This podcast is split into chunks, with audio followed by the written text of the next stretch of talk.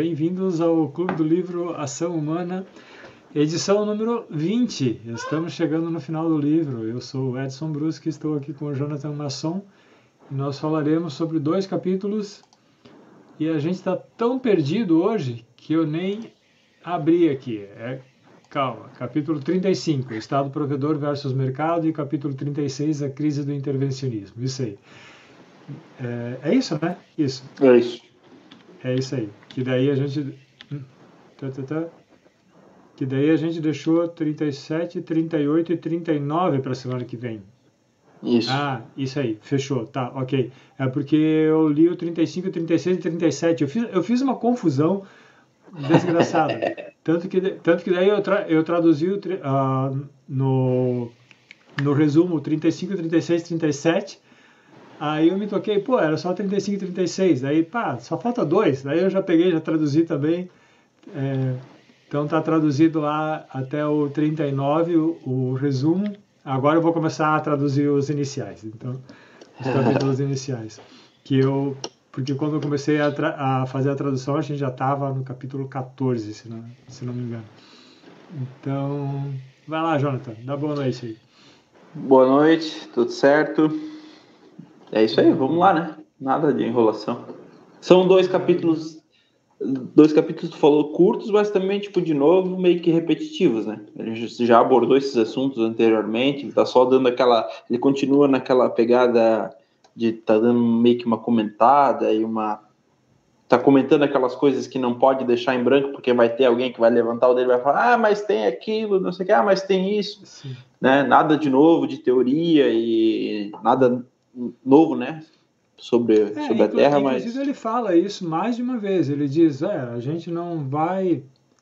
A gente não precisa entrar nesse assunto porque já falamos sobre isso, né? Uhum. Já explicamos porque que essa ideia é estúpida. Né? Sim. Ele não, usa, ele não usa esse linguajar. Às vezes ele dá umas espetadas assim, né? Mas ele basicamente diz isso assim. A gente já explicou porque que isso não faz o menor sentido.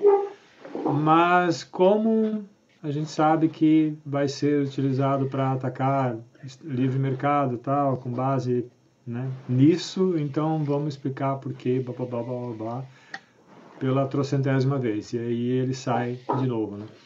Então, tanto que a, o capítulo 35, que é o Estado provedor versus mercado, pelo título já dá para sacar, né? ele está falando de estado de, de bem-estar social, é, isso aqui estava me lembrando do Fernando Henrique, né? Porque o, o assunto da semana passada, se não me engano, ou sei lá, de uma outra semana estava me lembrando do Bill Clinton, né? Ah, quando a gente estava falando terceira via, estava me lembrando do Bill Clinton. E esse estava me lembrando do, do Fernando Henrique, porque foi bem característica do governo do Fernando Henrique. O lema era tudo, tudo pelo social, né? Então era bem, bem essa coisa de estado do estado de bem-estar social, né? Em que o Estado vai te dar, vai, vai cuidar de você e vai cuidar dos pobres, tanto que vários dos programas que são associados ao governo Lula começaram no, no governo do Fernando Henrique, né? Aí depois trocaram de nome, coisa assim, mas começaram no programa do Fernando Henrique. Então é, teve bem essa característica de estado de bem-estar social, de cuidar dos pobres, tá, aumentar a taxação de grandes fortunas, blá blá blá blá, blá né? Já se falou, se falou bastante no, no, governo do Fernando Henrique em taxar grandes fortunas, por exemplo, né? É, então, bom, e aí é basicamente isso. Ele está falando dessa dicotomia, né, de quem quem cuida melhor dos pobres, se é o Estado ou se é o mercado, né? Daí a primeira sessão é a acusação contra a economia de mercado, que é justamente que o, o mercado ele ele pega três coisas, né? Três ou quatro coisas ali que o Estado é, que o mercado, ah, tá, ok, o mercado gera riqueza, o mercado é bom, não sei o que, mas o mercado é frio e calculista, o mercado não cuida do, o mercado não acabou com a pobreza, o mercado não acabou com a desigualdade, e o mercado é, e o mercado não provê, não provê segurança no sentido de que né, você sempre, a qualquer momento pode perder teu emprego ou coisa parecida. Então você precisa ter o Estado te dando, sei lá, FGTS. Né? Então é, é mais ou menos isso. Não sei se tu quer. É, eu, sepa, eu separei aqui. Eu separei três trechos.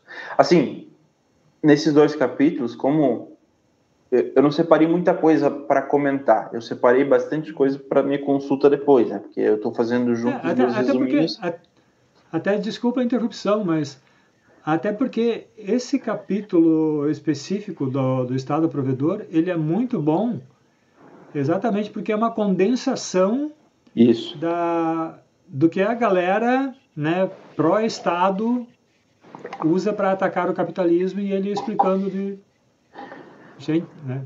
Uhum. Atacar, atacar livre mercado, vamos usar esse termo, eu, acho que fica melhor. Eu não sei que ano foi lançado Ação Humana, foi em 1940 e... 49. 6? 49? 49, 49. 49. Então, e é, é super atual, né? É, é 90% é, é o que eu ia falar. 70, 70 é, anos depois, os argumentos são exatamente os mesmos. Né? Então, é um capítulo muito legal justamente por causa disso, porque toda aquela argumentação que a galera vai chegar lá, que vai dizer, não, precisa ter Estado para cuidar dos pobres. Tá aqui, ele está explicando aqui, há 70 Sim. anos. E os, que, os, e os argumentos que não, que hoje em dia, tipo, eu não vejo mais acontecer, é, que ele está tá argumentando contra ali, é porque mais ou menos aquilo que ele está argumentando já é meio que já foi aceito, né? Então, Uhum. Nada do que, pelo menos eu não vi nada assim do que ele falou assim que, que é absurdo, que não é mais usado, que está muito errado. Quer dizer, tem uma parte ali no, no segundo capítulo, acho que é, que eu vou ser obrigado a discordar dele, mas uhum. aí é uma visão de mundo. Não sei qual é a parte. mas ok. É, vamos lá, nesse primeiro subcapítulo eu separei uns trechos aqui para. Mas é aquele negócio, né? ele está falando assim, ah, que, pô, é, aquelas críticas que o pessoal faz ao, ao capitalismo e tal, são todas elas baseadas em desconhecimento de economia. E aí, é, tem uma coisa que, tipo, eu já tinha me chamado a atenção várias vezes anteriormente e que eu não tinha comentado, então eu vou comentar hoje. Ele, ele aborda, quando ele vai falar de economista, é, como é que eu vou dizer? eu acho que o conceito que ele usava quando ele falava, quando ele usava a palavra economista, acho que desconsideraria uns 98% dos economistas de hoje em dia, porque para ele economista é o cara que, que defende livre mercado. Né? Então, tipo, quando ele quando ele fala a palavra economista aqui no livro, cara, é praticamente não existe praticamente economista a, a, esmagadora maioria não é economista na visão dele. Hum. Porque ele, ele é, deixa bem é, claro no, assim. No, tipo, outro, no outro capítulo a gente vai voltar a esse assunto. É, né? isso. Mas, aí, mas é porque ele menciona isso aqui no início e eu separei essa parte. Mas ele tá falando, tipo, ah, pô, to, todas essas críticas que vêm ao livre mercado, elas são todas elas baseadas em desconhecimento. Se o cara conhecesse um pouco de economia, ele não faria essa crítica, né? E essa é uma coisa que às vezes eu também fico meio assim, mas é outro assunto para outro momento. É, aí o trecho que você estava falando ali eu separei. Toda condenação feita pelos partidários da escola do bem-estar, em última análise, resume-se a três pontos. O capitalismo é mau porque existe pobreza, desigualdade de renda e riqueza e insegurança. Então, é porque existe pobreza, desigualdade e insegurança. Aí ele vai abordar esses três pontos agora: a pobreza, a desigualdade de renda e riqueza e depois a insegurança. É, isso, isso que tu acabou de, de comentar é o final do capítulo, né? É, e tem uma parte que eu coloquei, que eu separei aqui, deixa, deixa eu ler. Uh, mas para os propagandistas, é, é um pouquinho longo, mas vamos lá. Mas, para os propagandistas do Estado provedor, o termo bem-estar é usado com um propósito específico. Recorrem intencionalmente a esse termo porque sua aceitação geral inviabiliza qualquer oposição. Nenhum homem decente gosta de se apresentar como alguém que é contrário ao bem-estar geral. Arrogando para si o direito exclusivo de denominar o seu próprio programa de, como o programa de bem-estar, os defensores do Estado provedor esperam triunfar usando um artifício lógico vulgar. Procuram fazer com que suas ideias não sejam criticadas, dando a elas uma designação que seja agradável a todos. Ao usarem essa terminologia, deixam implícito que todos os seus oponentes são salafrários mal intencionados que só querem fazer prevalecer os seus próprios interesses egoístas em detrimento da grande maioria das pessoas honradas. Né? É, ele, e isso é uma colocação muito legal, porque o, na verdade isso é um artifício político que é utilizado por todo mundo. Né? Uh, qualquer programa de governo vai ser chamado de ah, programa da aceleração do crescimento e não programa de criação da próxima bolha. Né? Ele, ele, ele, se, ele, sempre vai ter um nome bonito, né? E, a, e, e esse nome, né, bem-estar, né, welfare, que em inglês é o mesmo, welfare, né, welfare uhum. state, né? É, é, tipo, como é que tu vai ser contra né? É, um, é um golpe baixíssimo, né? É, é claro. é colocar assim, cara, se tu é contra o estado de bem-estar social, então, cara, tu quer que os pobres morram de fome e, é. tu quer que a, a galera que perca o emprego, né, se ferre, então já automaticamente tu tá jogando tu tá tirando a, oportunidade de, do teu oponente falar qualquer coisa, porque assim que alguém falar, não, isso que tu falou não pode ser bem assim porque fascista. Tipo, já de cara vai, tu vai ser xingado. Não, não, não tem como, né? É. Mas vamos lá. E aí então o próximo capítulo ele tá agora vai começar a destrinchar. Então o primeiro ali vai ser a pobreza. Então, vai lá, sei lá, quer comentar alguma coisa? Sim, eu vou comentar só antes, vou fazer o um cumprimento, porque o trecho que tu separou é o trecho que eu separei também, ali antes, que, esse que tu leu. Só que eu uhum. separei um pouquinho para frente, as frases seguintes também. Né? Então, eu vou continuar ali, tu parou no honradas, né? Uhum. É, aí ele continua, porque essa a segunda parte é, é muito boa. Ele bota assim, ó. A tragédia da civilização ocidental reside precisamente no fato de que pessoas sérias podem recorrer a esse artifício de raciocínio sem que alguém as conteste. Das duas, uma. Ou os economistas que se dizem a favor do bem-estar geral, do bem-estar geral não têm consciência da impossibilidade lógica da sua proposição, o que diz mal da sua capacidade de raciocinar, ou escolheram propositadamente, propositadamente esse artifício para se abrigarem atrás de uma palavra que presumivelmente desarmam seus opositores. Em ambos os casos, os seus propósitos, é, os seus próprios atos é, desqualificam, os desqualificam. Então, é, era mais ou menos isso que eu, que eu ia comentar antes, que é, tipo, é, o próprio, a própria defesa, de, do, a própria defesa que o cara faz disso, não tem como ter uma solução razoável para ele, porque ou ele não conhece do que ele está falando, ou ele conhece e está sendo desonesto. É das duas, uma.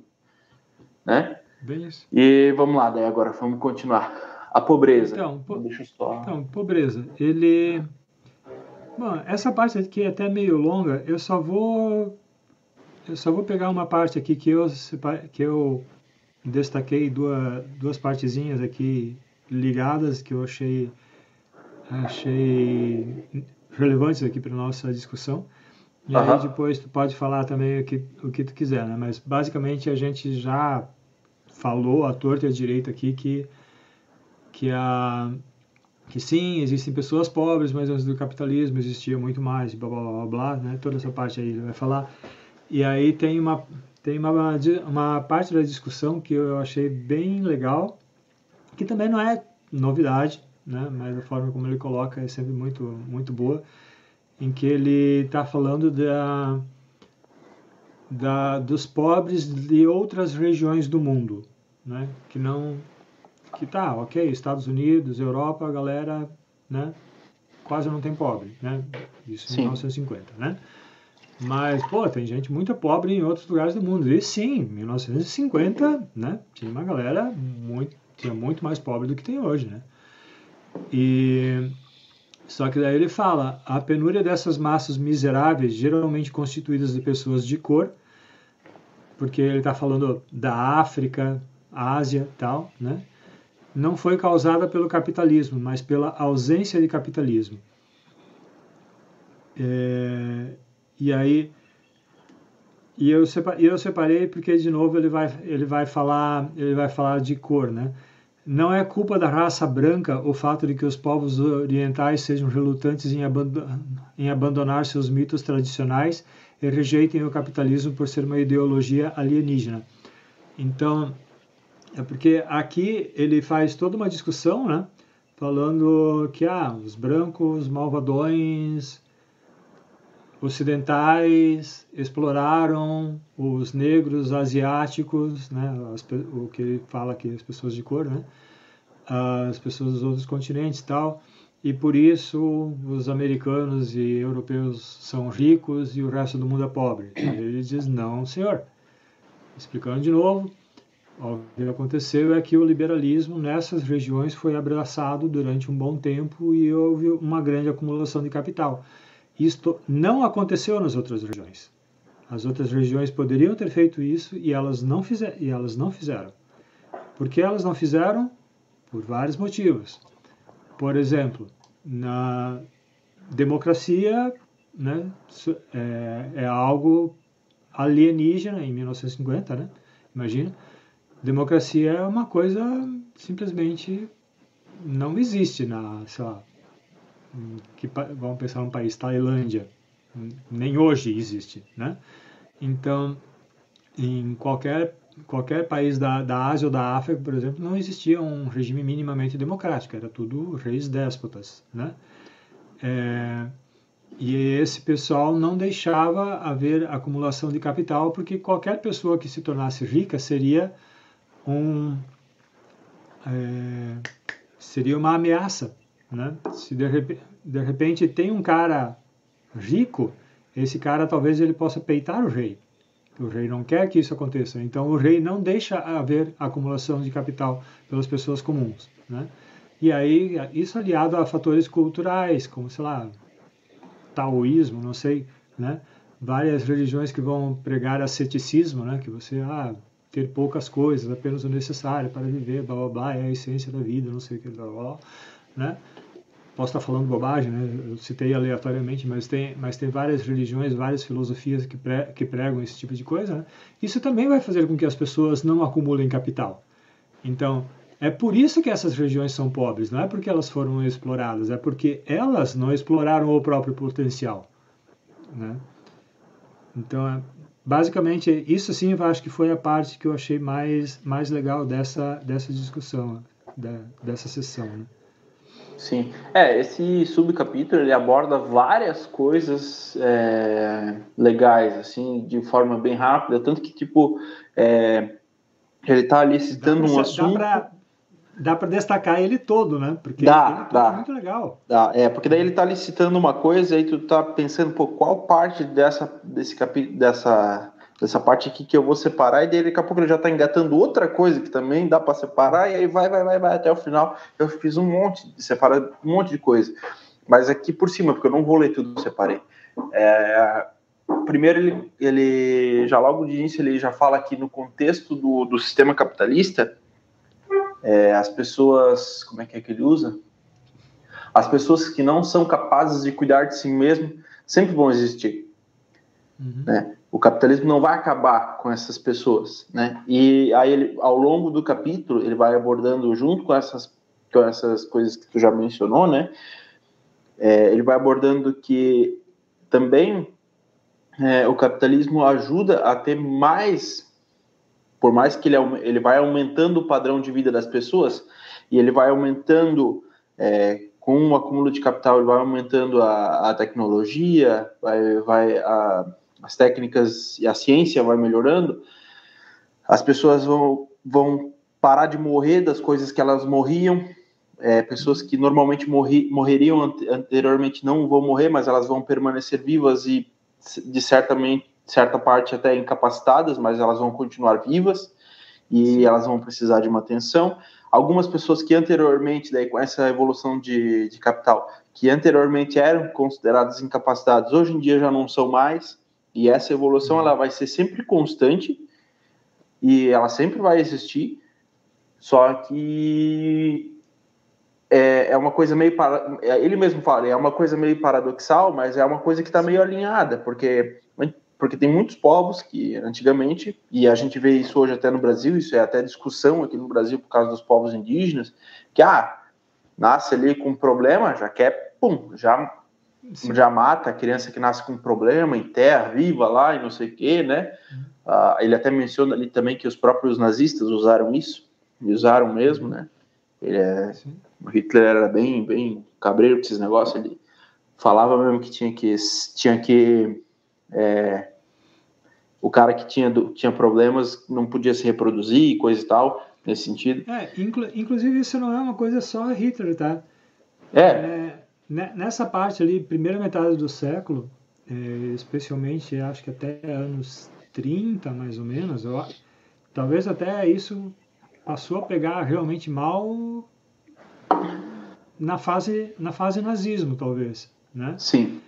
É, porque antes disso, o eugenismo, né, era, era levado como uma doutrina científica séria.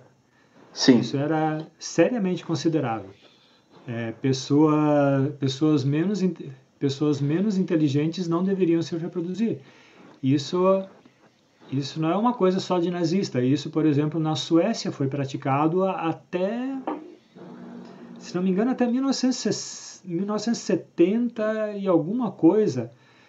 Tinha, tinha incentivo governamental para que pessoas de, sei lá, baixo QI ou com problemas, é, problemas genéticos ou qualquer coisa assim, não se, não se reproduzissem, certo? Então, você vê, na Suécia, em 1970, eu estou meio chutando os números aqui, tá? Sim, sim, sim. sim. Mas, mas dá, dá para pesquisar e dá para dá para chegar no dá para chegar nisso aí se eu, se eu, se eu, se eu precisar procurar. Sim. É, você tem eugenia, ok? Sim. Então imagina em 1920, 1930, isso realmente era levado muito a sério, como uma ciência séria. Pessoa Apenas as pessoas mais bem capacitadas deveriam se reproduzir. Muitos cientistas e criadores de políticas públicas acreditavam nisso seriamente, não apenas nazistas. É meio tenebroso a gente pensar nisso hoje. Sim. E aí e outra coisa que ele aborda bastante é, e é bem legal e chega ali perto e tá bem colado no, no que tu, no, na tua parte que tu comentou, que é esse negócio né, de que, pô, a gente não pode, que não dá para culpar os, os, como é que eu vou dizer, as, as, as nações colonizadoras pela pobreza dos países, porque anteriormente todos eles estavam naquela situação de pobreza. As, o que aconteceu foi que as, as nações colonizadoras tiveram durante algum tempo, aplicaram durante algum tempo boa parte da filosofia liberal e aí acumularam capital e enriqueceram. E aí pararam de morrer, cresceram e se tornaram potências, né? Mas anteriormente estava todo mundo na merda, digamos assim, né? Isso ele explica bastante no, no, no Seis Lições, de novo, né? No, capítulo, no primeiro capítulo, no Capitalismo, ele explica bem isso, né? E é, teve uma parte ali não, é, Pode falar. Eu só, ia, eu só ia fazer um comentário que, por exemplo, câncer é um problema de, de país capitalista. Sim. Né? Porque em, em, países não capitalistas o cara morre antes de ter a Sim. oportunidade de desenvolver câncer. Né? A pena, a, câncer é um problema que surgiu com o capitalismo, porque antes disso as pessoas morriam muito cedo. Não dava tempo Sim. dela desenvolver câncer. Câncer é um problema que vem com a idade. Né? A chance uhum. de você ter câncer do, do decorrer da sua vida é absurdamente maior se você viver até os 70 do que se você viver até os 30. Certo? E acho só para encerrar esse subcapítulo, uma coisa que teve ali um momento que veio na minha cabeça e que sempre quando a gente está falando disso, de, da, abordando a pobreza no capitalismo, né? Eu lembro, e de vez em quando, ainda vejo essa imagem de vez em quando circular no Facebook, que é uma imagem que tu já deve ter visto e que acho que é difícil que alguém não tenha visto ainda, que é uma imagem, é, tem várias variações dessa imagem, mas é uma imagem comparando ali um casalzinho fazendo uma festa de aniversário com um cachorro de um lado, e no outro lado uma criança uma criança negra com aquelas barrigas da água assim que não, toda uhum. magrela que é só pele e osso e coisa e tal extrema pobreza aquelas crianças né que a gente é acostumado a ver em, em televisão e internet coisa e tal né e e sempre aquilo ali sendo colocado como ah enquanto uns têm alguma tem muito né tá, tá ali fazendo uma festa de aniversário com um bolo pro cachorro os outros, ou tem outros que não tem nada não sei o que, isso é culpa do capitalismo, inibição e não sei o que lá, sempre vem com texto assim. E antigamente eu seria uma das pessoas que compartilharia essa imagem e compartilharia esse texto, escreveria esse texto e eu defenderia isso, pensava nisso e, e enxergava as coisas dessa forma. E hoje eu olho para aquilo e eu vejo o casalzinho com o cachorro mora num país onde se permitiu que eles acumulassem pelo menos um pouco de capital, que sobrou para eles darem uma condição de vida para o cachorro, né? Uma condição de vida boa para um cachorro. A outra criança, infelizmente, está num país que provavelmente deve ser alguma ditadura é, totalmente socialista de algum país africano que, que é, como o próprio Mises comenta ali, que é, é praticamente abomina o capital, né, principalmente o capital estrangeiro, né, e trata o capital como se, é, trata quem quer chegar lá com capital como se fosse um criminoso. E aí é por isso que essa criança está lá na merda e ninguém consegue salvar ela. Não é porque o capitalismo faz isso com ela, é porque não, não deixam o capitalismo salvar ela. É isso. O, o problema daquela criança pobre é a ausência de capitalismo. Isso. É isso. Sim. É isso. E, ele, e aí ele encerra, ele encerra a última parte que eu que eu separei aqui é justamente isso. Ó, quando os defensores do Estado provedor lamentam a insuficiência de fundos disponíveis para assistência humanitária, estão lamentando um dos resultados de políticas que eles mesmos recomendaram. Pronto, acabou. Uhum. Sim, bem isso. Aí, próximo vai ser a desigualdade. Uh, sessãozinha que eu separei. Quando os assalariados americanos falam de igualdade, estão querendo dizer que os dividendos dos acionistas deveriam ser distribuídos entre eles. Não estão propondo uma redução da sua própria renda em benefício dos 95% da população da Terra, cuja renda é menor do que a sua. É. é sempre é sempre a renda dos outros que deve ser dividida, meu filho, não é a minha. É que nem a aquele cara, o. Ah, o Bernie Sanders. O, o Bernie Sanders, ele. Tá, ok. Não era pobre, né? Era, já era senador, sei lá, o quê. E ele vivia falando que ah, tem que taxar mais os milionários, porque não sei o que, os milionários, milionário, milionário, milionário, milionário. Até que ele escreveu um livro. Esse livro vendeu pra cacete. Aí tem que taxar os bilionários, porque os bilionários são não sei. Parece que alguém se tornou um milionário. Sim, sim. É, é, e, uma, e uma outra parte daí a gente pode pode falar o que, que tu separou, porque eu acho que eu só separei essas duas aqui. Ah, o argumento ilusório de que a dívida pública não onera a sociedade porque a devemos a nós mesmos é enganador. Os Paulos de 1940 não devem a si mesmos. São os Pedros de 1970 que devem aos Paulos de 1940. Esse tipo de sistema é a consagração da ideia segundo a qual as questões de curto prazo podem ser resolvidas sem levar em consideração as consequências de longo prazo.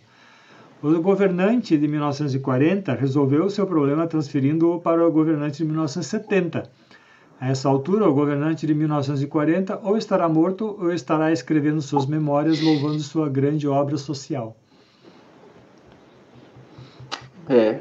E aí o de 70 vai fazer a mesma coisa, jogar pro de 2000. Pro de 2010, é, e assim vai. É.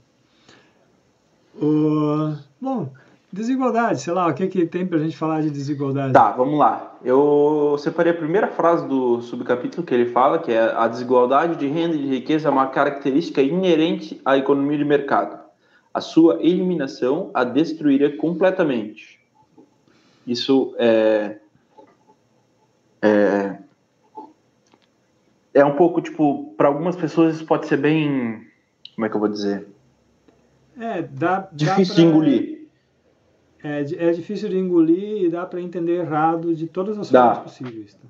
Dá. Aí eu também separei a parte que você leu já.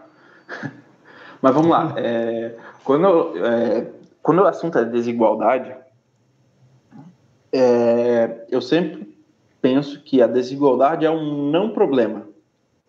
Sim. Que é criado criado, que ele é discutido como se fosse um problema, mas na verdade ele não é. Né? Estão discutindo o problema, o problema da pobreza com o nome de desigualdade, porque é, eu estou me lixando para quantos dólares tem na conta do Jeff Bezos, né? Sim. Eu quero saber, eu fico às vezes eu fico sentido, eu fico preocupado justamente com aquela criança lá que que está na fotinho lá que que não tem o que comer hoje à noite, né? É, essa é a minha preocupação. Então, a minha preocupação é pobreza, não é desigualdade. Então, é, e, e, o que cura a pobreza é a acumulação de riqueza, é geração de riqueza, não é, é roubo, não é pilhagem, não é destruição de capital, né? Não é eu chegar lá e roubar o Jeff Bezos e dar para o pobre. É permitir que o, o pobre faça a mesma coisa que o Jeff Bezos fez.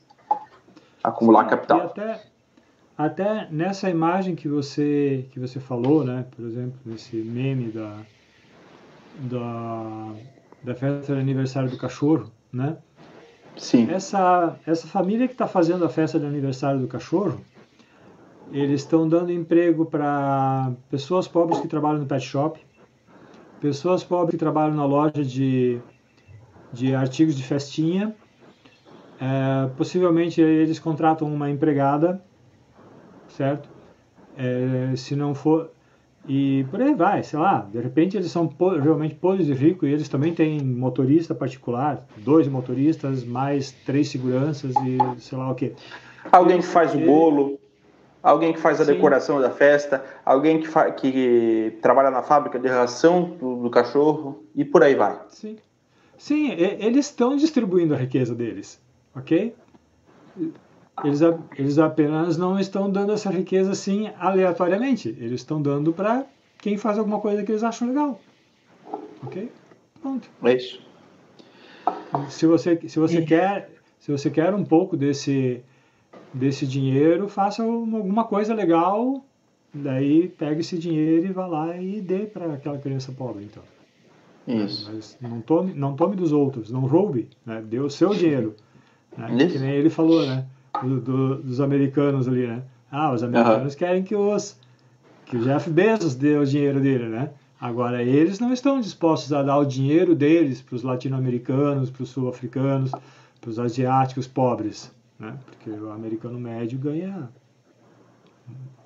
sei lá, duas ordens de grandeza mais do que um, africa, do que um, um africano médio. Ele, ele não falou esse 95%, ele não colocou esse 95% aqui de forma aleatória. Esse 95% aqui é real, é tipo. Sim, era, era real em 1949 e possivelmente esse número não mudou muito assim hoje em dia, né? É, eu não, eu não lembro agora. Eu só lembro que, tipo, se, é, acho que se eu não me engano, eu posso, eu vou dar uma de Ciro Gomes aqui, mas se eu não me engano é, a último dado que eu vi é, 65% dos americanos considerados pobres, pobres, são mais ricos que 95% do, do restante da humanidade. Sim. É, eu também não lembro do número, mas eu lembro que é por aí. É. E aí tá. É, um outro ah. trecho, um outro, um outro, tem um outro, como é que eu vou dizer, um outro aspecto da desigualdade que ele aborda, que eu acho também interessante de comentar, que é a parte da desigualdade. Ele fala, tipo assim, até uma galera que fala que quando fala de, de igualdade, está falando disso, que é a igualdade de, de renda, coisa e tal, né? A igualdade, né? É, nesse sentido. E tem uma galera que está falando, quando está falando de igualdade, está falando da igualdade perante a lei. Que é outro né? assunto. Que é outra coisa. É, então, tipo assim, uma coisa é tu defender a igualdade no sentido de pegar a fortuna do Jeff Bezos e dividir para todo mundo. Outra coisa é tu pregar a, que todo mundo tenha o mesmo o direito ao mesmo perante a lei, né? A mesma a, mesma, a igualdade perante a lei.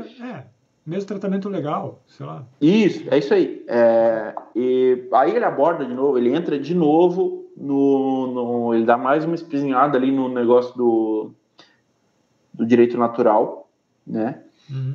E, de novo, eu acho que ele tem muito, como é que eu vou dizer, aquela, aquele conceito de direito natural que ele tem ali, que ele, que ele fica atacando direito, não é bem aquilo que hoje em dia é considerado direito natural, pelo menos é a impressão que eu tenho, porque é, às vezes acontece, sabe, a pessoa está atacando uma coisa que eu, que eu considero com aquela palavra ali, mas eu vejo que, a, que o jeito que ela está tá falando não, não, não, não, encaixa muito bem com o conceito que a gente trabalha assim hoje em dia, né? Uhum. E acontece isso quando ele está falando de, de, de, direito natural. Ele está é, atacando, para mim, parece demais assim que ele está atacando o direito natural por ser, por ele enxergar como se fosse um direito é, muito ligado com a religião, divino, coisa assim. Aí ele não gosta muito disso e aí ele ataca bastante. E nesse sentido, é tá, eu concordo com ele, se for olhar nesse, nesse aspecto, né? E, mas é tipo, é uma discussãozinha legal, não vou, a gente já conversou sobre isso antes, né? Só que ele, ele entra de novo nisso e aí ele aborda ali esse outro aspecto também da, da igualdade, da desigualdade. Uhum. É, Acho que é isso. É, tem, tem mais uma parte que eu separei aqui. Ah, no tempo do laissez-faire, as pessoas que ele está considerando antes do estado de bem-estar social, né? Uhum. As pessoas consideravam o governo como uma instituição cujo funcionamento implicava em despesas que deveriam ser custeadas pelos impostos arrecadados do cidadão. No orçamento de cada indivíduo, o Estado era um item da despesa. Hoje, a maioria dos cidadãos considera o governo como uma entidade que distribui benefícios. Os assalariados e os agricultores esperam receber do erário público mais do que contribuem para a sua receita consideram o Estado como uma fonte de benefícios e não como um coletor de impostos. Isso é, isso é super real. A, a maioria das pessoas hoje pensa que vão receber saúde grátis, educação grátis, estradas grátis, sei lá o que mais grátis, unicórnios grátis, eu não sei. Porque o pessoal não, não faz a ligação de que são eles que estão pagando por essas coisas. Sim. Ou então eles pensam que ah, são os ricos que estão pagando, que essa é também uma desculpa utilizada, né? Ele comenta isso, né? Ah, que ah, no estado de bem-estar social são as grandes empresas quem vão custear o, o governo que daí vai, né? Dar, vai dar educação, saúde e segurança, lá, né? É, mas não. O, o pobre quando né, o pobre assalariado, quando ele, sei lá, o patrão sai, quando sai do caixa da empresa dois mil reais, por exemplo, é, entra na, na conta do assalariado mil. Né? Então, ele já deu mil para o governo.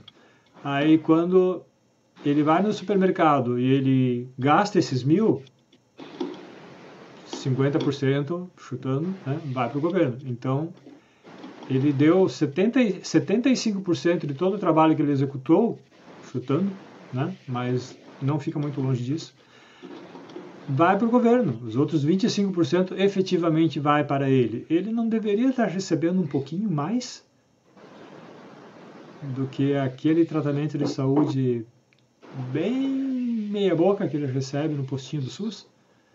É. E quando tu diz dele tá recebendo mais, tu não tá dizendo do patrão chegar e aumentar o salário dele, tu tá falando do governo roubar ele menos. Pois é, tipo, com esses 1.500, né, vamos falar assim, um assalariado, né, que, Sim. que recebe mil reais, certo? Então, né, nesse meu chutômetro aqui, né, ele, o assalariado que na folha recebe líquido mil reais, ele contribuiu 1.500 para o governo, tá? Por esses 1.500 que ele deu para o governo, ele não deveria estar tá recebendo um plano de saúde um pouquinho melhor? E talvez a educação dos filhos um pouquinho melhor? E talvez a polícia não deveria fazer a ronda na casa dele ao invés de bater no filho dele quando pega o guri fumando um baseado, sei lá, não sei. Né? Me, pare, me parece que a noção de, de injustiça social está meio, é. tá meio invertida aí de onde é que está vindo a injustiça social. Né? Mas tá, próximo item é a insegurança, se você não tem mais nada para contribuir com a desigualdade. Não. É, já foi. É, ele, ele abre com a vaga noção de segurança social que, dos, que os doutrinadores do Estado provedor têm em mente quando denunciam a insegurança diz respeito a algo parecido com uma garantia de um padrão de vida que deveria ser assegurado a todos os membros da sociedade, qualquer que tenha sido o seu merecimento. É, tem uma frase que eu já usei aqui do Bersakova, né? A ideia de que o Estado vai cuidar de você desde quando você nascer, né? Vai nascer num, num hospital bonitinho lá na Suécia, do, do governo, e aí vai receber tratamento de saúde do governo, vai receber educação do governo, se você ficar desempregado, né? se você for mulher e engravidar, tu vai ficar em casa recebendo e o governo vai ficar pagando. É, uma assistente social vai lá ver se você está bem e tudo vai ser lindo, maravilhoso, bonitinho e quando você se aposentar, você vai ficar numa, numa casa de pensão, né? num asilo, sabe? Do, do governo, né? Com, com, sei lá, esqueci o nome, cuidadoras, não sei né, com cuidadores e cuidadoras, né, cuidando muito bem de você até você finalmente né, vir a falecer, né? Então, essa noção de que você vai ter uma vida toda certinha, bonitinha, tipo Admirável Mundo Novo, né? É, não sei se você leu esse livro. Esse ainda não. É, se não leu, leia, maravilhoso. E inclusive, cara, fizeram uma, fizeram uma minissérie desse livro que ficou animal, assim. Eu, eu curti pra caramba, eu achei muito boa. Uhum. Geralmente, geralmente fica uma bosta. E, hoje a gente tá falando palavrão pra caralho. Tá, hoje tá. E, e, e, cara, essa minissérie ficou muito legal. Eles, eles mudaram a história, assim, na medida que precisava para dar uma modernizada nela, assim, e ficar mais palatável para o público moderno, assim, tal né, para poder aproveitar os recursos de efeitos especiais mais atuais tal. E, cara, é, pouca, pouca, assim, não dá para dizer que está perfeito, mas ficou muito legal. É, então, vale a pena ler, ler o livro e depois assistir a série Admirável Mundo Novo, que ficou... É o mesmo nome? É o mesmo nome, é o mesmo nome. Então, o e, cara, tem várias sacadas legais, assim. O, o nome da menina é Lenina.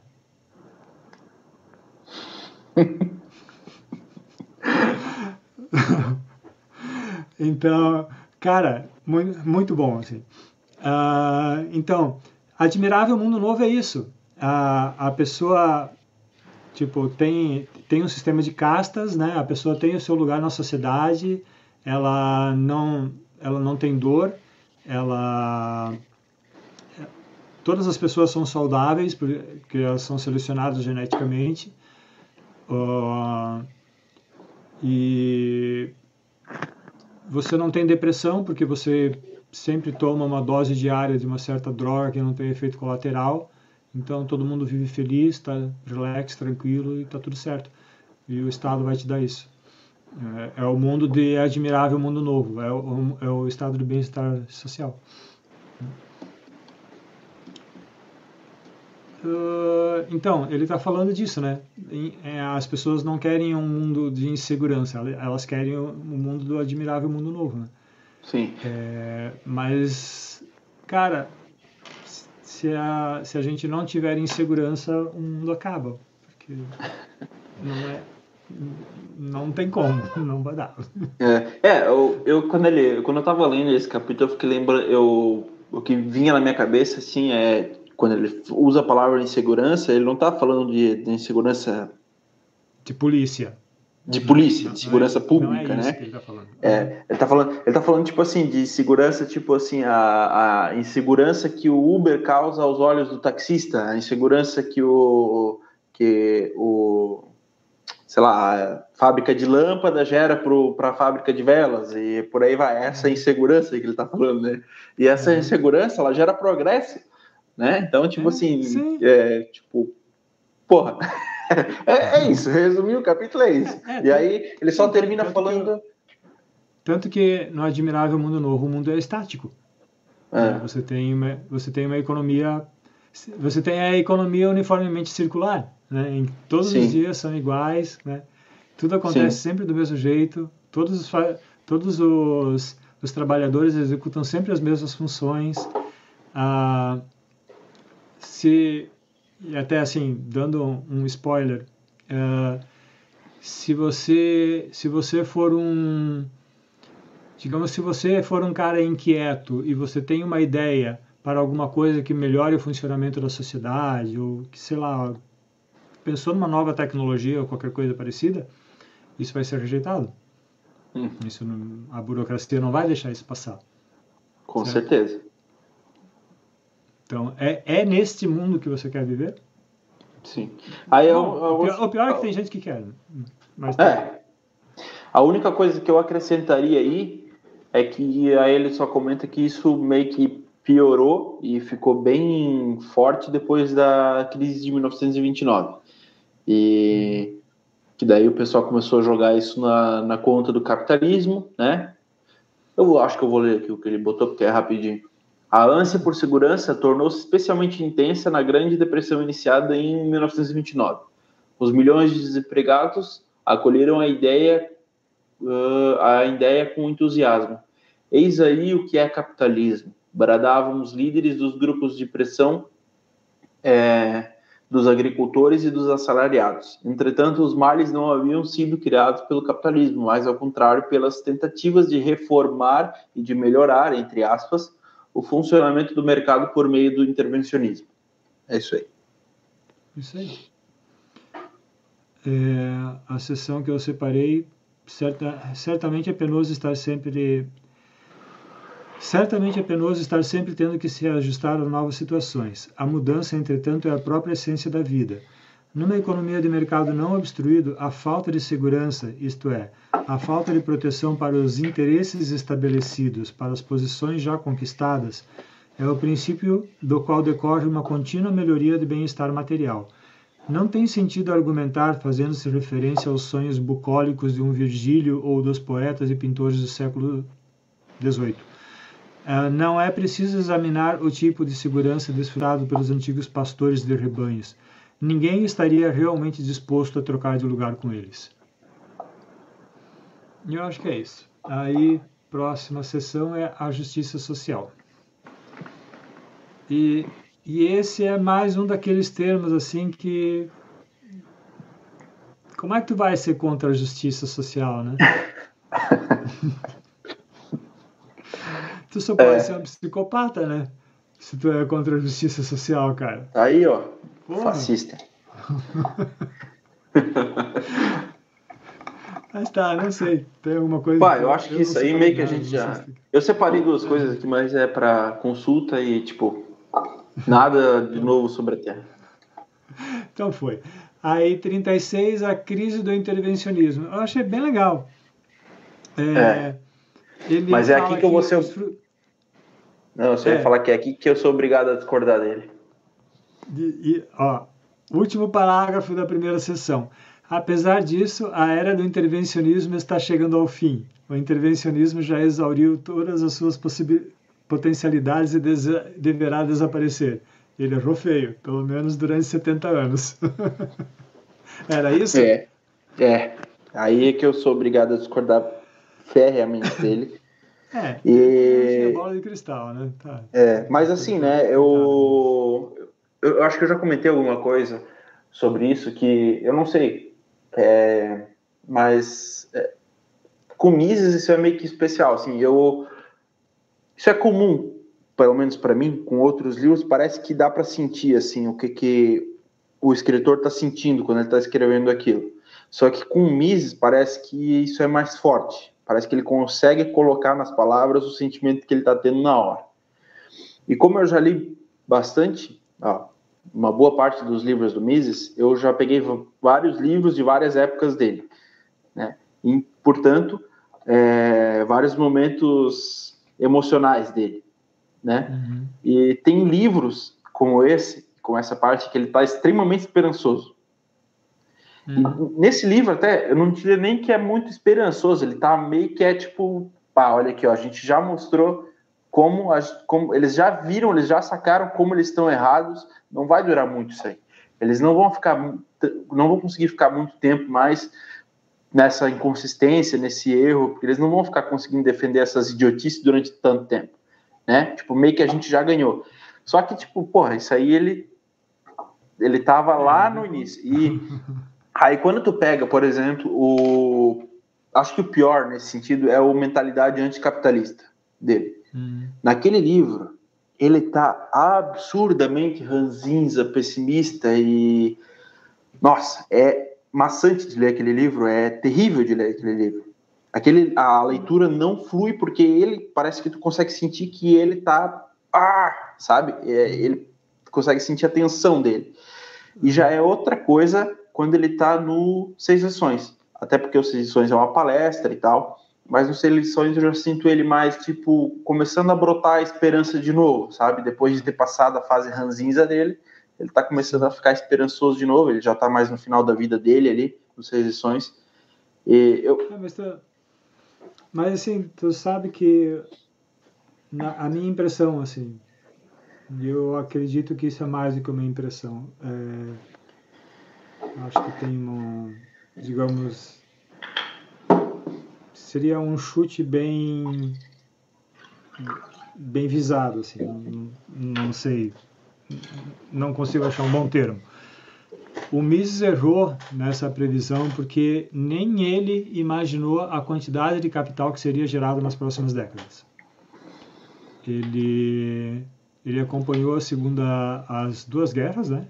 Ele e, e anos 50 estava havendo uma recuperação econômica, né? Ali, né, pós-guerra, né? 1940 e ele escreveu isso aí, estava escrevendo em 49, possivelmente, 48, 49. Então estava havendo recuperação, tal, ok, tinha tecnologias novas surgindo, coisa assim. Mas ele não imaginou a quantidade de, absurda de, de capital que seria gerada pelos baby boomers, né? Pela, pela galera pós Segunda Guerra, né? Pela economia, que seria gerada especialmente pela economia americana, mas também na Alemanha, Japão, né? A, a quantidade de riqueza que foi gerada nos, no, nas duas, três décadas seguintes, né? Foi absurda. E foi exatamente essa quantidade absurda de riqueza que possibilitou o crescimento absurdo do Estado. Né? Se, essa, se essa quantidade de. Se essa riqueza toda não tivesse sido produzida, se você tivesse entrado numa economia circular, digamos, né, uhum. teria ruído. Sim. O intervencionismo teria ruído, o Estado teria implodido, né? Mas não aconteceu justamente porque teve capitalismo suficiente para alimentar toda essa máquina e ainda assim gerar crescimento econômico muito grande. Sim. Ele aborda isso nesse capítulo, né? Ele fala mais ou menos sobre isso. Mais ou menos não, ele fala sobre isso, só que de, de um, uma abordagem um pouco diferente. Mas ele comenta ali que, é, que boa parte do, de, de isso, de, intervencionismos e esses socialismos, se conseguirem se manter durante um certo tempo, é justamente essa, capital, essa capacidade gigantesca que o capitalismo tem de, de, de criar riqueza e tal. E é, é justamente por isso, é porque apesar disso, o capitalismo dá certo. Uhum, sim. Então, daí ele fala ele fala da, da crise do intervencionismo, então basicamente esse é o, é o capítulo em que ele em que ele fala da crise do intervencionismo. Eu acredito que essa crise do intervencionismo ainda virá, né? Agora, ok, não foi enquanto Mises estava vivo, provavelmente não será enquanto eu estou vivo, mas uh, algum dia ela virá, né? É, então você tem, ele fala da exaustão do fundo da reserva, porque você tem um, um capital acumulado que o Estado fica lá pilhando, pilhando, pilhando, mas uma hora esse capital acaba. O problema é que esse capital ele continua sendo gerado, num, né, como a gente acabou de falar, num volume absurdamente grande que permite o crescimento do Estado. Só que a gente já está vendo um, um ponto de inflexão nessa, nessa curva aí. Então, como a gente já comentou, de, a gente já falou de curva de Laffer, por exemplo, né? Ah. Na, época, na época de Mises, sei lá, se você fosse somar tudo que era de alíquota de imposto, dava o quê? 15%, 20%, alguma coisa assim. Hoje todo o país está, se você for, se você conseguisse fazer os cálculos corretamente, né, o que é impossível, porque é sempre o Brasil mesmo é um manicômio, a gente fala em manicômio tribu, tributário, né, é, e é um termo bastante adequado, né. Mas outros países também são muito complicados de você querer fazer uma conta de quanto um cidadão contribui com o Estado. Nos Estados Unidos, cara, não dá para saber, né? Então, tipo, todo o país está acima de 50%. Uhum. E para o Estado continuar crescendo, esse né, e eles estão crescendo e crescendo a dívida também, né? Então eles vão eles crescem a arrecadação e crescem dívida. Cara, uma, uma hora essa bolha estoura. Ela, ela não pode durar infinitamente, ela não pode inflar infinitamente. Uma hora ela estoura, né? Então, eu acredito que uma hora isso realmente vai estourar. Essa crise do, essa crise do intervencionismo ela vai acontecer, né? Uhum. A gente não sabe quando, pode ser que leve 200 anos, 500 anos, mil anos, não sei, mas uma hora vai acontecer, né? Então ele fala da exaustão do fundo de reserva, que até agora não aconteceu. Daí o outro país lá ele fala do na, na última sessão que a gente vai comentar ele fala do fim do intervencionismo e eu separei duas seis, dois parágrafos. Um aqui que ele fala inúmeros países, graças à sua política cada vez mais intervencionista, sem que tenham adotado o socialismo completo do tipo russo, estão aproximando-se do que se denomina de economia de planejamento central, ou seja, do socialismo modelo alemão do tipo Hindenburg. Em relação às políticas econômicas, existe hoje em dia muito pouca diferença entre as várias nações, e numa mesma nação entre os vários partidos políticos e grupos de pressão. Os nomes históricos dos partidos perderam o seu significado. No que diz respeito à política econômica, subsistem atualmente apenas duas facções: os partidários do método leninista de estatização total e os intervencionistas. Os defensores da economia de mercado têm muito pouca influência no curso dos eventos. A liberdade econômica ainda existente decorre mais do fracasso das medidas adotadas pelos governantes do que de uma política intencional. Inclusive, esse capítulo está alterado aqui. Na, na versão em inglês, ele comenta que que houve uma que essa transição de livre comércio para de livre mercado para intervencionismo em direção ao socialismo é, aconteceu na Grã-Bretanha sobre sobre a, o governo de Churchill, por exemplo, né? E ele cita, ele cita outros nomes e isso não não aparece na tradução em português. Por isso que lá no resumo isso isso tá, né? Ah, e que é uma coisa que o Hayek no Caminho da Servidão fala, né? Lá, eu acho que o Caminho da Servidão foi escrito um pouquinho de não foi o Caminho da Servidão foi escrito no finalzinho da, da, da Segunda Guerra e, e o Hayek lá estava falando assim, ó, a Grã-Bretanha está seguindo no caminho da Alemanha. Se continuar nessa direção, vai acabar virando outra Alemanha. Tá bom? Uhum. Então é bom mudar o rumo desse barco. E daí uma outra, uma outra parte aqui. Há algum tempo atrás, os demagogos culpavam o capitalismo pela pobreza das massas. Hoje o condenam pelo exagero das ofertas colocadas à disposição do homem comum. A gente já ouviu essa, essa crítica, né? Ah, porque essa, nessa era de consumismo, em que as pessoas só consomem, só consomem, blá blá blá, não tem. Lá, ninguém mais pensa no espiritual, é só material. Não, não Superprodução. É, superprodução. Capitalismo produz demais e isso gera crise. Né? O problema agora, não, o problema não, o problema não é mais pobreza, o problema é, é. obesidade agora. Isso, é. Porque na, na, no começo a galera lá tava reclamando que ele causava pobreza, né? Ele, enquanto uhum. ele estava resolvendo ela. Agora que ele está tipo, terminando de resolver a pobreza, porque nos próximos anos a gente pode ver sumir a extrema pobreza do mundo, aí agora o problema é a acumulação, é o, é o excesso. Sim, né? Então, estamos gastando demais. É, o problema agora é obesidade. E e a exaustão dos recursos naturais. É. Tá, vamos lá. Eu tô ainda aqui no, no a exaustão do fundo de reserva.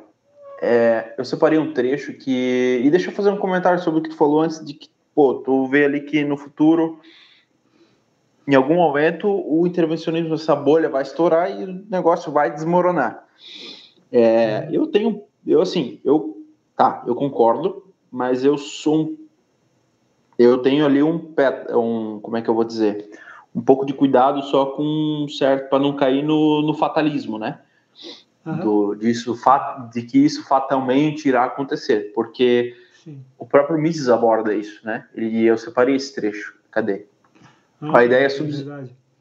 A ideia subjacente a todas as políticas intervencionistas é a de que a renda e a fortuna da parcela mais rica da população é um fundo do qual pode ser extraído o necessário para melhorar a situação dos mais carentes. A essência da política intervencionista é tirar de um grupo para dar a outro.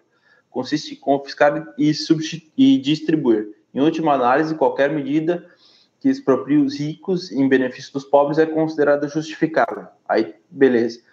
Depois que ele, é, ele fala isso, ele vai. É, um ponto essencial na filosofia social do intervencionismo é a pressuposição da existência de fundos inesgotáveis que podem ser drenados permanentemente. O sistema intervencionista entra em colapso quando essa fonte seca. Desmorona o mito do papel do Papai Noel econômico. Aí ele comenta ali que é, não existe esse negócio de uma situação garantida que acumulação de capital e que a gente vai sempre melhorar.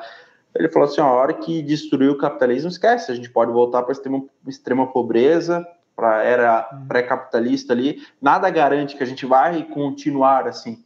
Se uma, se, é, se a, como é que eu vou dizer, a mentalidade anticapitalista vencer e fizer o trabalho bem feito, conseguir uma hora ultrapassar o capitalismo, porque agora, apesar de estar tentando, ainda a gente ainda está naquela época de que o capitalismo produz tanto, mas tanto que ele dá certo apesar disso, mas se uma hora eles conseguirem inverter essa lógica, a gente volta para o uhum. estado de pobreza e já era, esquece. Sim.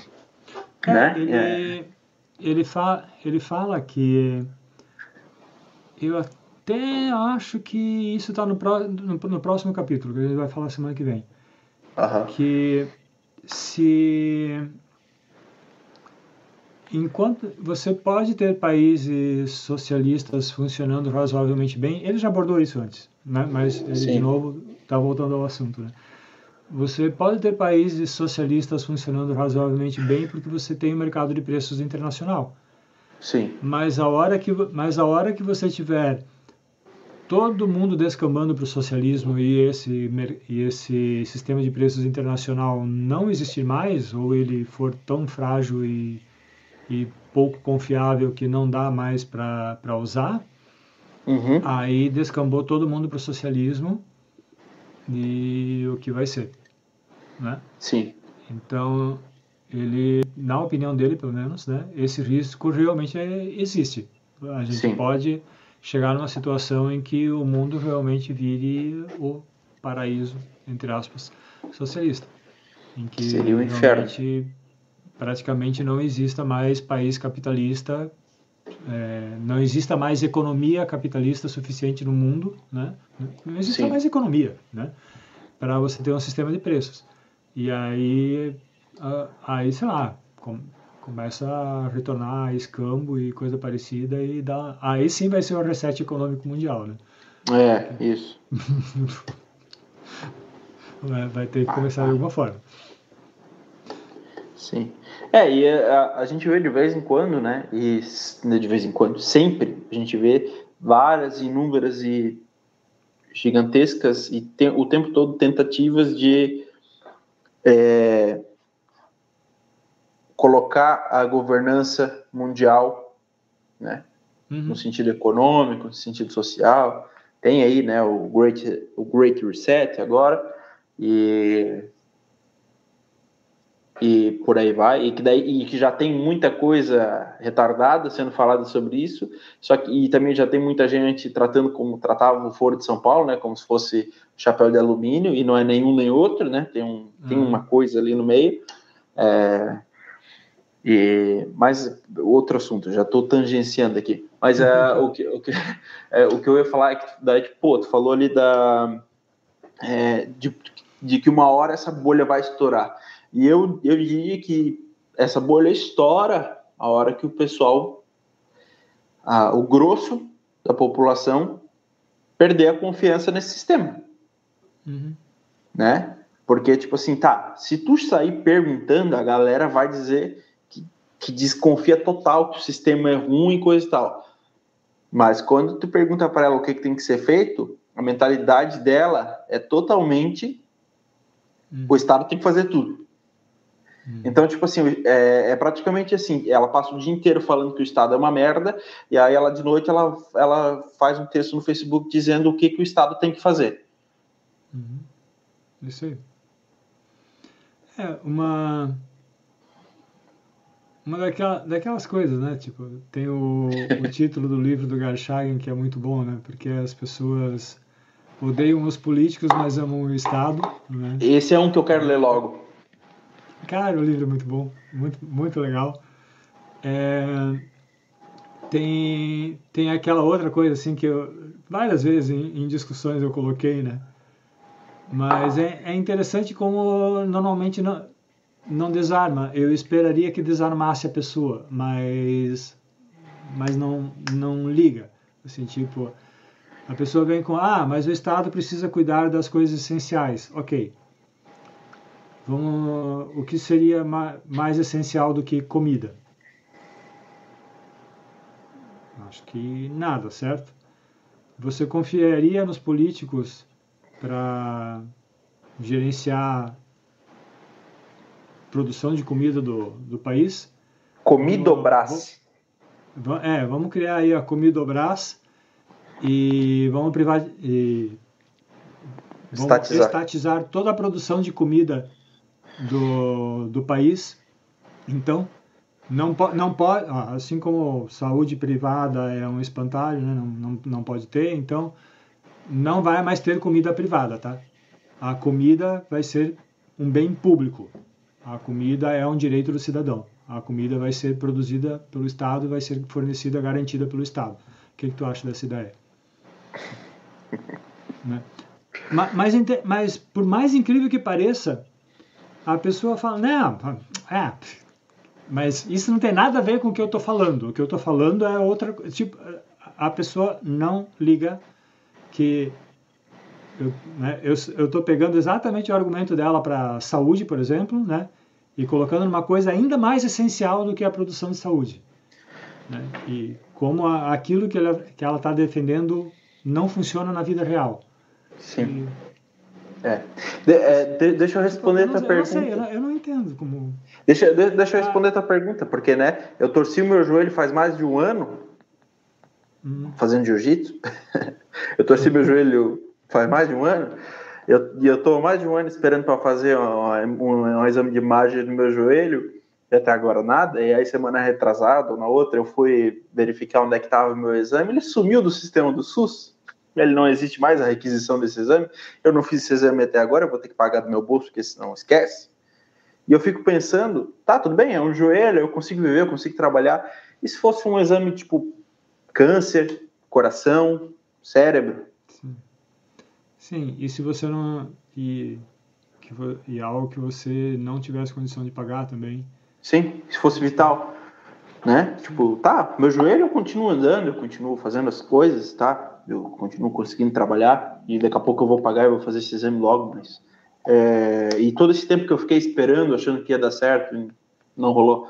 Né? Todo esse tempo que eu perdi, porque se eu soubesse que ia ser assim, eu já tinha feito lá atrás, já um ano atrás, e já sabia o que, tinha acontecido. Até hoje eu não sei o que aconteceu com meu joelho eu imagino, mas sei lá. E, mas é, ainda nessa linha de raciocínio que você estava seguindo, eu há uns tempos atrás, é, conversando com uma pessoa, né, é, e já sabendo mais ou menos o que, que ela defendia, eu fiz uma pergunta. E aí você pode fazer, é, tipo, eu, eu, eu fiz assim, pô, imagina Agora, eu, eu, eu quero que você imagine é, a nossa classe política. Imagina a nossa classe política, né? Aí tá, beleza, você imaginou a classe política, agora eu quero que você imagine palavras que definam essa classe política. Não precisa falar, só imagina essas palavras, né? Então, imagina umas duas, três que definam elas e que é, digam sobre a, a, a, o caráter dessas pessoas. Tá, aí agora você pega e me diz que você quer entregar as, as, as coisas mais importantes, os aspectos mais importantes da, da nossa vida em sociedade nas mãos de pessoas que, que merecem essas palavras que você pensou como definições sobre elas. Você quer, quer entregar as coisas mais importantes na mão de pessoas que merecem esse, essas alcunhas? De, deixa a coisa, um negócio bem pessoal, assim, a saúde dos teus filhos, você quer é. deixar né, na mão dessas pessoas, a saúde é. o cuidado é. dos teus filhos. Na mão das pessoas que merecem esses, esses, essas palavras que você pensou e que eu imagino o que, que você pensou. eu consigo imaginar, não... Sim, porque não deve ser muito diferente do que eu penso também, então. É, isso. É, eu não acho uma boa ideia. Eu, sinceramente, eu não acho boa ideia. Então, assim, pô, ah, eu, é, eu, eu, eu justamente por, porque eu acho que é importante ter segurança, ter saúde, ter educação, que eu não quero que fique na mão dessas pessoas. É justamente o caminho contrário daquilo que as pessoas imaginam. Sim. Sim, mas aí eles vão vir com aqueles argumentos, ah, mas é porque nós precisamos de políticos melhores. Oh, tá bom, é, isso. Aí a gente tem, daí a gente tem que deixar a escola austríaca de lado e, e falar de escolha pública. Daí, bom, esse acaba sendo o assunto do boa parte do livro do John Turk, acredito, né? A escolha uhum. pública, que é uma outra escola de economia. Sim. Muito bom. Então, para a semana é que vem, os três capítulos finais. E, aí, fechou. Caraca. Abraço, Jonathan. Valeu. Vemos semana que vem. Valeu, Valeu abraço. Boa semana. Boa semana. Até mais. Tchau. Valeu.